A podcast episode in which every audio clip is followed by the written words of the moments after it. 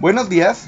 El día de hoy vamos a tener un podcast llamado Collaboration Montemorel y tengo aquí cuatro integrantes. La primera, Laura, Sonia. Dilia. Ana María. y el que les habla, Sam. La primera pregunta en la que vamos a hablar es, ¿qué es la colaboración?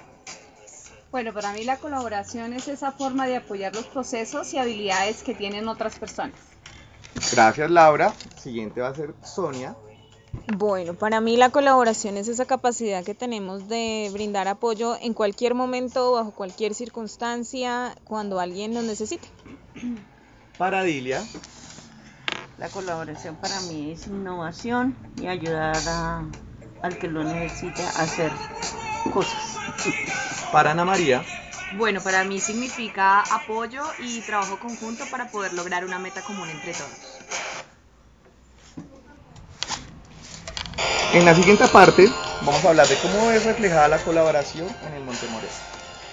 Bueno, aquí la vemos reflejada cuando nos apoyamos en los espacios en el que el otro está ausente por diferentes motivos. Gracias Laura. Sonia. Bueno, yo me enfoco un poco más hacia el, el ver de los estudiantes. Creo que en las acciones que ellos tienen entre ellos mismos muchas veces vemos que trabajan mucho este tema de la colaboración, apoyándose, acompañándose, compartiendo entre ellos mismos muchas situaciones que pueden tener día a día. Gracias Sonia. Dilia. En la colaboración es, para mí es el proceso hacerlo más fácil para los estudiantes de inclusión. Para la profe Ana María. Bueno, pues yo comparto con mis compañeras en que la colaboración se vive en el Montemorel en distintos niveles, entre profesores, entre profesores y estudiantes, entre estudiantes, pero creo que me gustaría mencionar también como la colaboración de las familias, ¿no? Es muy evidente cuando una familia no está colaborando con el proceso que hacemos aquí en el colegio con los estudiantes y también es muy evidente cuando sí lo está haciendo. Entonces, cuando existe ese trabajo conjunto entre la familia y la escuela, pues los proyectos comunes, que pues básicamente es que los estudiantes florezcan y, y sus procesos surjan bien, eh, es muy evidente. Entonces creo que hay varios niveles y creo que ya los mencionamos todos.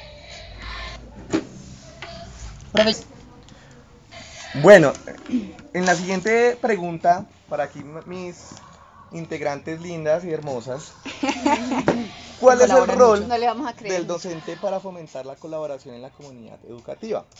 Nos va a hablar la profe Laura. Eh, yo pienso que la mejor forma es dando ejemplo. Con el ejemplo, ya, así. ¿Sí? ¿Sí? ¿Así? Así, ¿Sencillito? Sencillito. Sí, estoy como Laura, en el ejemplo eh, y las acciones que ellos puedan ver en uno todo el tiempo. Si yo no colaboro, pues no, ellos no van a ver esa intención de colaborarle también a sus compañeros, a sus papás, a sus profesores. Por imitación, ellos aprenden Sí. por imitación. Todos por imitación. Vamos con la profe Dilia. Sí, Trabajar en grupo para que todos los procesos se, se den. Y por- eh, con la profe Ana María, porque me van a pusieron a hablar después a mí. tu mejor colaborador.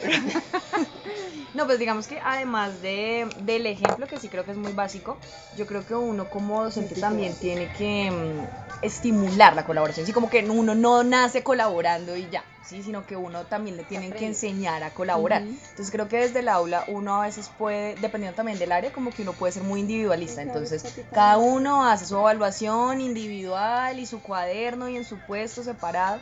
eh, y a veces se nos olvida un poco cómo fomentar ese trabajo en equipo que decía Dilia, o incluso actividades grupales por un objetivo común donde sea necesario colaborar para que las cosas salgan adelante, ¿no? Como que no es que uno o dos o tres, sino que muchas personas se tengan que vincular y que exista esa necesidad. Entonces yo sí creo que la colaboración es también como un músculo que se ejercita eh, y hay que cultivarse porque no nacemos colaboradores.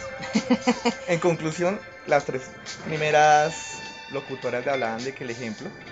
Ana María les dijo eh, sencillitas, básicas. Yo no dije eso, yo estoy colaborando con un punto de vista No, adicional. dijiste el ejemplo básico. pues, Somos eh, básicas.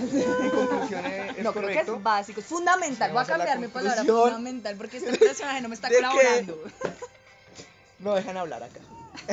No me colabora. No, no me colaboran con el silencio. Pero bueno. Y por último, eh, para hablar de, de la colaboración, vamos a, a- a preguntar cómo fomentar la colaboración entre estudiantes. cómo fomentar la colaboración entre estudiantes, 50 y 50, puedo pensar. Claro, profe Laura. Te colaboramos con el tiempo. puedes colaborar, colaboramos con el tiempo. Bueno, Eh, yo mientras tanto voy hablando. Yo creo que hay asignaturas que se prestan más para trabajar la colaboración. Y creo que las áreas deportivas y las áreas que implican mucho movimiento eh, son fundamentales. Si no hay colaboración en las prácticas deportivas, pues no se va a poder desarrollar un, e- un trabajo en equipo. Y el trabajo en equipo necesita sí o sí de colaboración. Entonces, eh, y poder eh, implementar prácticas físicas en asignaturas que tal vez son muy de salón, pues sería una muy buena vía para, para también fomentar la colaboración. Yo también creo, eh, como profesor de materias verticales como la matemática y la física, siento que ahí también se evalúa mucho la, la, la colaboración. Eh, debido pues, a inicialmente que todos no tienen las mismas habilidades, hay unos que sobresalen más que otros en la cuestión de, del área, pero ellos, yo me, eh, uno evidencia que se preguntan, hay un crecimiento a nivel eh, académico entre ellos y, y y yo efectivamente evidencio también la colaboración. Mm, Bueno, yo creo que mm, me gusta mucho el ejemplo de Sonia frente a las áreas deportivas porque además creo que se prestan mucho para una cosa que es el juego, que de pronto no existe mucho en, en otras asignaturas. Pero entonces creo que esta dinámica de jugar eh, permite mucho pues que existan como colaboraciones, alianzas, eh, empatía entre ellos eh, dentro de la misma dinámica del juego. Y creo que otra cosa que es importante de pronto es no fomentar tanto la competencia en espacios escolares. ¿sí? Yo creo que la competencia es importante, eh, existe la competencia, la competencia nos enseña cosas, pero a veces ser tan competitivos en el espacio escolar hace que los estudiantes se vuelvan eh, como más individualistas, ¿sí? como que tengan ese deseo siempre de ganar. Y existe Entonces- una presión sobre ellos que a veces no los hace felices. O sea, hoy en día la competencia a muchos niños, si no rinde igual al otro, lo frustra. Exactamente, genera frustración y genera envidias y también como que genera, bueno, sí, le colaboro, pero si es en equipo, pues a mi equipo, pero si es para mí solo, entonces yo solo. Y, y como que se va perdiendo un poco ese sentido de, del trabajo mutuo, del querer apoyar al otro por siempre ser yo el primero. Entonces creo que la competencia sí, pero debe ser limitada en espacios Y escolares. mira que, que lo que tú trabajas en monografías con décimo y once es colaboración. Monografía debería ser uno, pero ellos lo hacen día tres, ahí se aplica la colaboración. Fomentar la participación y ayudarlos a que sean eh, mejores seres humanos, eh, dando a conocerles la importancia de los valores. Entonces, comunidad, eh, gracias por acompañarnos en, en el- en este podcast. Eh, hasta pronto. Collaboration Montemorel, los mejores. Chao. Bye. Espérenos en el próximo episodio del año entrante. Sí, eh, tenemos, tendremos sorpresas. Peluca va a hablar de, de- de su vida.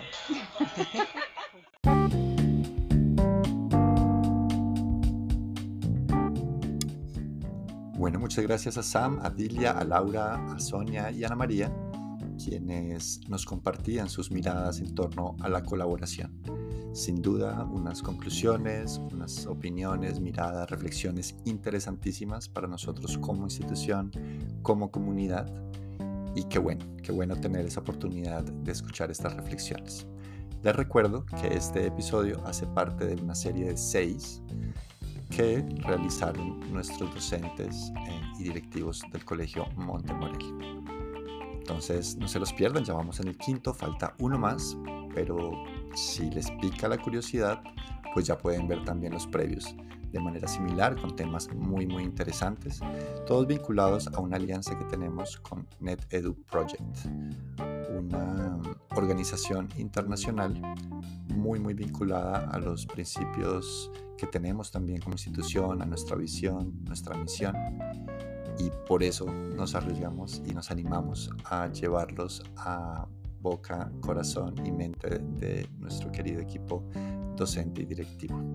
No se los pierdan y muchas gracias por apoyar, muchas gracias por estar aquí con esa escucha participativa. Hasta entonces.